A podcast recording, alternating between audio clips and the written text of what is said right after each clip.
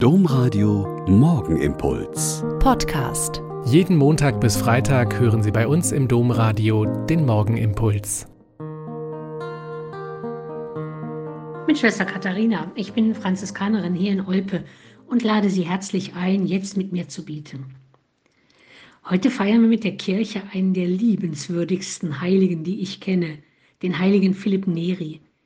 Im 16. Jahrhundert hat er gelebt und war in einer Zeit, in der es wenig zu lachen gab, jemand, der mit heiterem und sonnigem Gemüt den Mitmenschen in Rom Freude und Trost gebracht hat.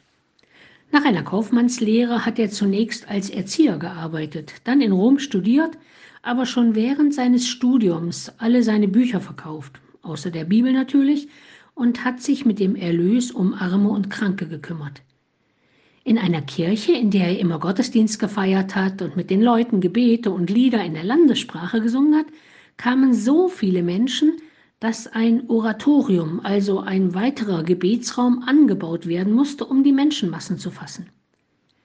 Die dort gegründete Gemeinschaft der Oratorianer hatte die Aufgabe, täglich in der Bibel zu lesen, darüber miteinander ins Gespräch zu kommen, Gottesdienst zu feiern und sich um die Armen und Kranken zu kümmern. Für ihn, Philipp Neri, war die persönliche Seelsorge der Schlüssel zur Weitergabe des Glaubens an die Menschen.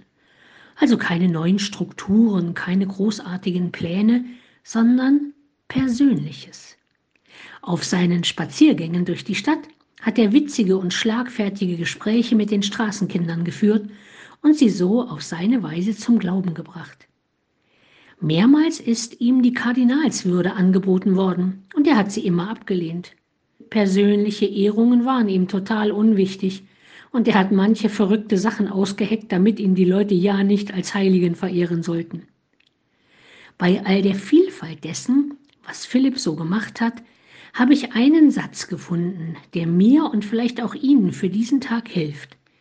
Seine römischen Mitbürger haben gespürt, dass er eigentlich nichts Ungewöhnliches gemacht hat. Aber das, was er gemacht hat, hat er ungewöhnlich gut gemacht. Und daraus ergab sich auch dieser barmherzige, bemerkenswerte Satz von ihm. Das Gewöhnliche ungewöhnlich gut tun und dabei fröhlich bleiben. Das wäre doch eine Idee für heute.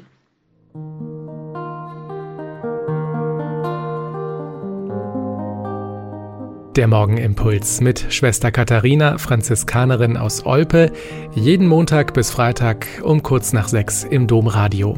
Weitere Infos auch zu anderen Podcasts auf domradio.de.